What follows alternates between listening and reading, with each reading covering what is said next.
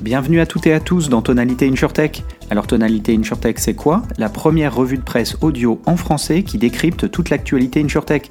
Au menu, un coup de projecteur sur les principales levées de fonds annoncées durant le mois écoulé. On revient également sur les actualités marquantes de la scène startup. Et puis c'est aussi l'occasion de parcourir les articles qui ont retenu notre attention pour décrypter ensemble les tendances à l'œuvre dans l'assurance. Allez c'est parti pour 15 minutes d'InsurTech.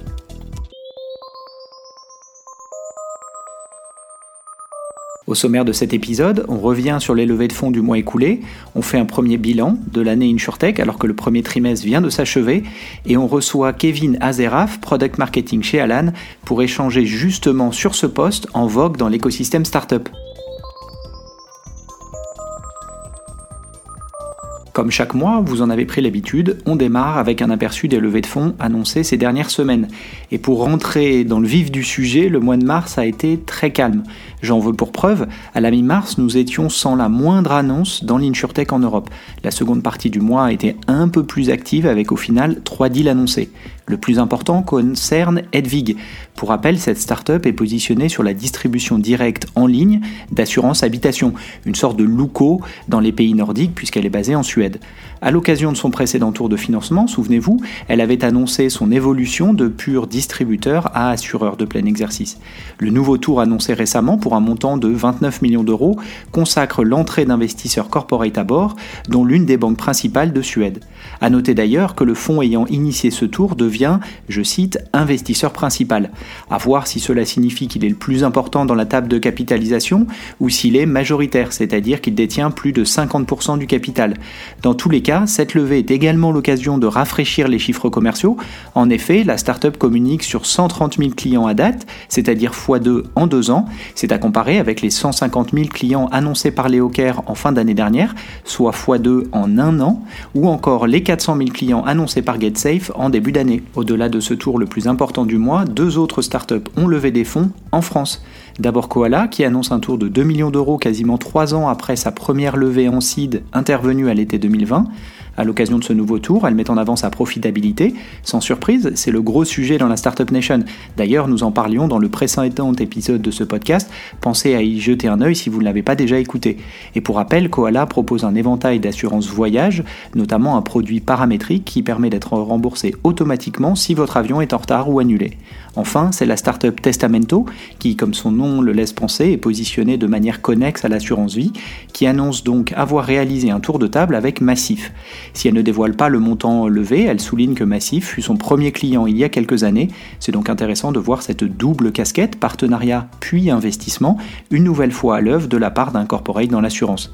Et c'est tout pour ce mois-ci. Je vous avais prévenu, c'était particulièrement calme. Et au final, avec 3 deals annoncés, on est très loin de la moyenne mensuelle de 8 annonces observées depuis plus de 2 ans. Idem du côté des montants, c'est un total de 31 millions d'euros qui ont été investis dans les insurtech en Europe sur le mois de mars. Le relatif calme observé ce mois-ci en matière d'investissement pose une question à mon sens. Sommes-nous en train de vivre le ralentissement des investissements tant commenté l'année passée, mais finalement assez discutable sur la scène InsurTech en Europe en 2022 Pour rappel, si les volumes d'investissement étaient effectivement en baisse l'année dernière, le nombre de deals annoncés, lui, était en hausse. Difficile dans ce contexte de savoir si le verre était à moitié vide ou à moitié plein. Le premier trimestre 2023 semble apporter une réponse plus claire puisque les deux points de mesure sont en baisse. 18 deals annoncés sur le trimestre contre 34 à la même période l'année dernière, et même si le mois de janvier 2022 poursuivait la dynamique assez folle de 2021, c'est tout le trimestre qui avait été dynamique, alors qu'en ce début d'année, les chiffres sont tous sous la moyenne mensuelle de ces dernières années. Même constat du côté des montants levés, avec 245 millions d'euros investis sur 3 mois, c'est également une baisse significative par rapport aux quasiment 400 millions d'euros investis sur la même période l'année dernière.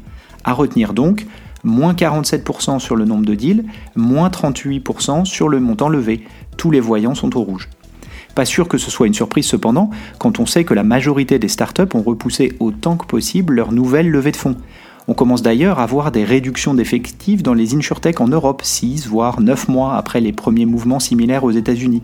De l'autre côté, les investisseurs sont tiraillés par la question des valorisations.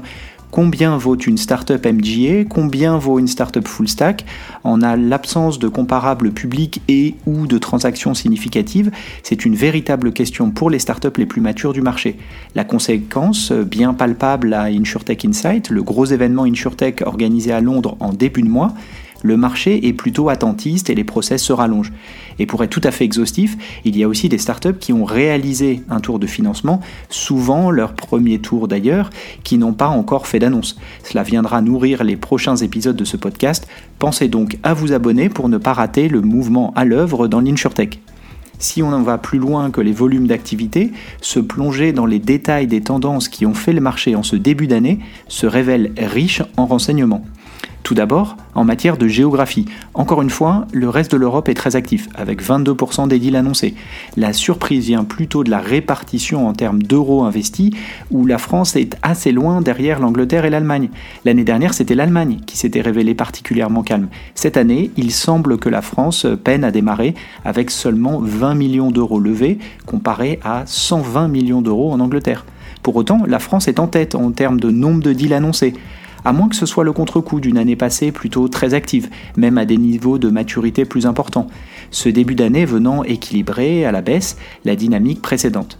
Reste à voir comment les prochains mois vont se dérouler, et une nouvelle fois, j'anticipe une réactivation plus significative du marché de l'investissement autour de l'été, car les startups ne peuvent pas éternellement attendre et les investisseurs doivent déployer les fonds qui ont été euh, confiés. Et surtout, le marché de l'assurance a besoin de solutions tech pour préparer l'avenir et il y a d'excellentes startups sur le marché. Pour résumer de manière un peu grossière, autant toutes les insurtech ne valaient pas 1 milliard en 2021, autant elles ne valent pas toutes zéro aujourd'hui.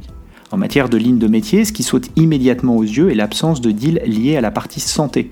Toutes les autres lignes sont concernées dans une répartition relativement classique, c'est-à-dire que le PNC est plus significatif avec un tiers des deals annoncés, viennent ensuite les lignes commerciales avec 17%, puis les lignes life au sens anglo-saxon, c'est-à-dire prévoyance en français, à noter les technologies au service des acteurs en place, B2B, Enterprise Software, SaaS, qui représentent 39% des deals annoncés.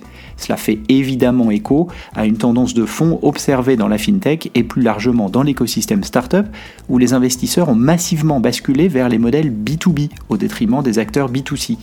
Enfin, sur la chaîne de valeur, il est à noter l'absence de deal autour de la souscription.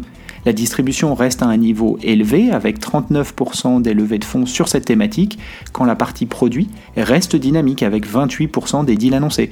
Pour rappel, cette partie produit de la chaîne de valeur regroupe des startups utilisant des nouvelles technologies pour adresser des risques traditionnels et surtout des startups qui adressent des nouveaux risques.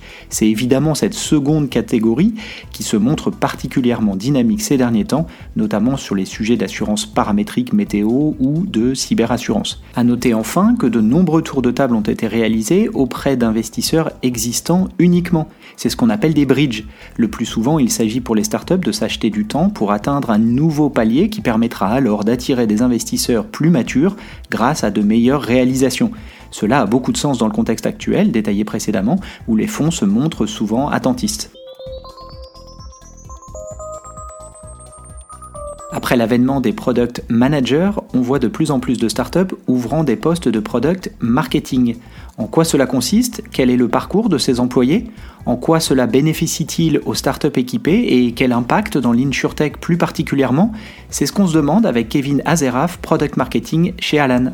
Salut Kevin, merci beaucoup d'être avec nous aujourd'hui. Merci à toi pour l'invitation. Alors pour commencer, et pour ceux peut-être qui ne te connaissent pas déjà, est-ce que tu peux te présenter brièvement? Moi c'est Kevin Azeraf, j'ai rejoint Alan il y a 6 ans maintenant. Euh, J'étais dans les 10 premiers euh, salarié à l'époque et euh, j'ai eu pas mal de rôles différents. Mon rôle actuel, euh, c'est de gérer l'équipe product marketing chez Alan. Peut-être avant de rentrer dans le vif du, sujet, c'est intéressant parce qu'il y a quelques jours, tu as publié sur ton LinkedIn et je mettrai le lien dans les commentaires pour que tout le monde puisse lire, lire le post. Mais tu as posé la question à ChatGPT comment expliquerais-tu le rôle d'un product marketing à un enfant de manière basique? Donc on a la chance de t'avoir avec nous. Donc peut-être pour commencer, ta définition, je dirais, de product marketing, qu'est-ce que ça veut dire et comment toi tu le présenterais à euh, bah voilà, nos auditeurs qui sont pas forcément familiers avec le terme? Au-delà de l'anecdote, pourquoi je l'ai, j'ai demandé à ChatGPT de me décrire, euh, de me définir le product marketing B2B euh, dans des termes simples, c'est parce que je me suis rendu compte que tout le monde avait un peu sa, sa définition, tout le monde avait un peu sa, sa vision. que tu sois en B2C, en B2B, que tu sois aux US ou en France, tout le monde remixe ça à sa sauce et, je pense que c'est normal parce que surtout en France c'est assez récent.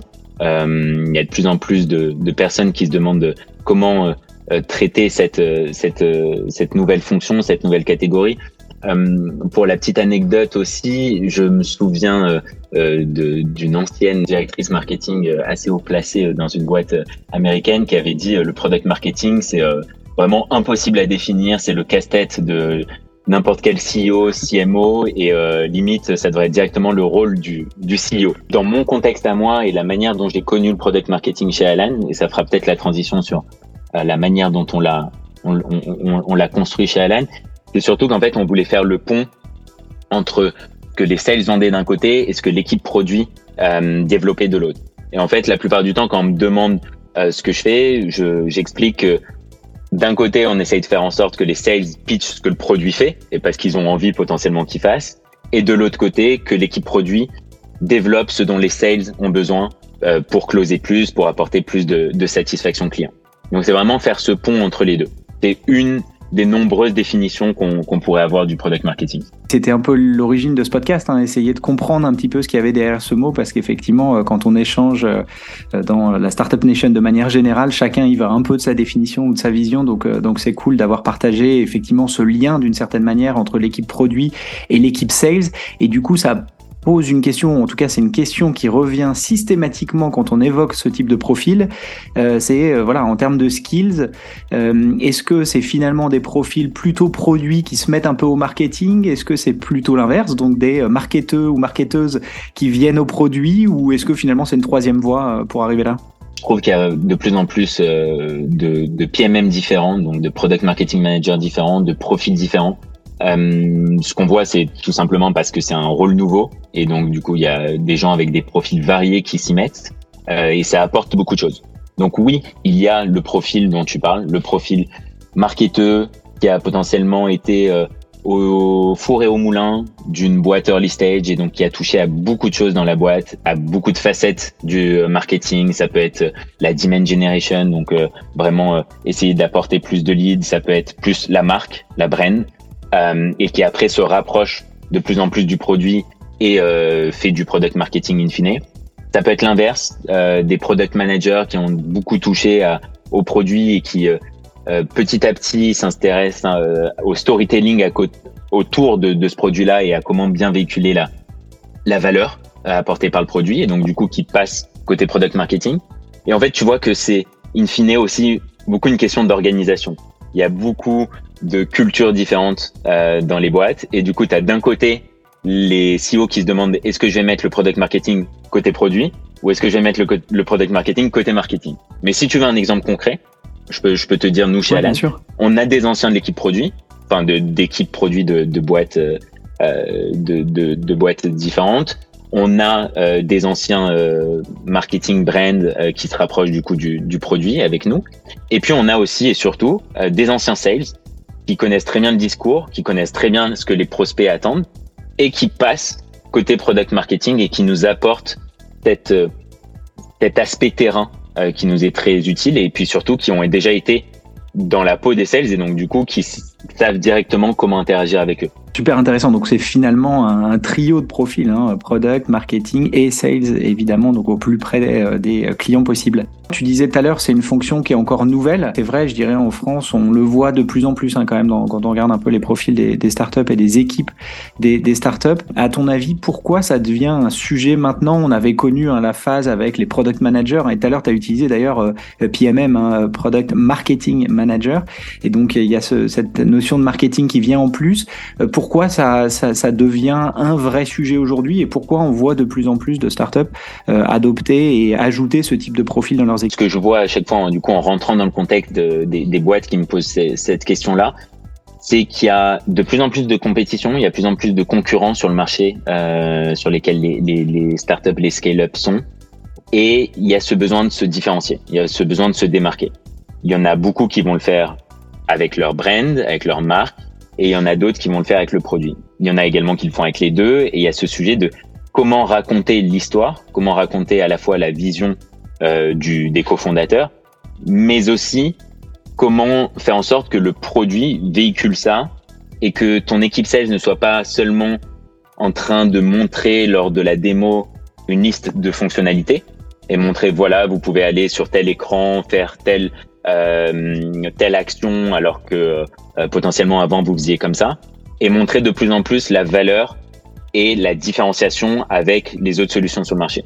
En fait, quand un prospect accepte ton meeting, la question numéro un qu'il a en tête, c'est plutôt pas comment ça marche, mais pourquoi te choisir toi versus toutes les autres solutions du marché. Et donc ce besoin de se différencier, ce besoin de raconter l'histoire. Au début d'une boîte, il y a des PM qui le font très bien, des product managers qui sont très forts là-dedans. Il y a des CEO et des head of sales qui sont parfaits aussi là-dedans. Et puis après, plus la boîte grossit et plus il faut scaler ce skills. Et du coup, bah, on monte une team qui est capable d'aider à véhiculer ce message et à empower les sales d'un côté et le produit de l'autre.